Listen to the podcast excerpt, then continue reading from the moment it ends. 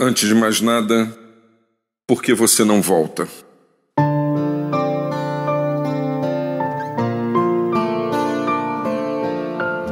Encontro pessoas que revelam diferentes motivos para a distância que experimentam de espaços onde um dia se sentiram amadas, respeitadas, valorizadas e felizes.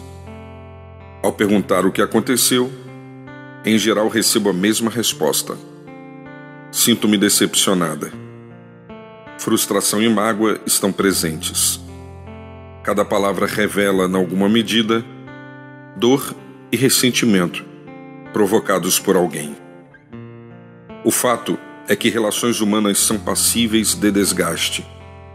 Magoamos e somos magoados. Ferimos e somos feridos. Agredimos e somos atacados.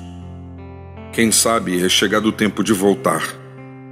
Se você procura um ambiente perfeito, é bem possível que termine em solidão. Reconsidere o que passou, dialogue, perdoe e receba perdão. Volte.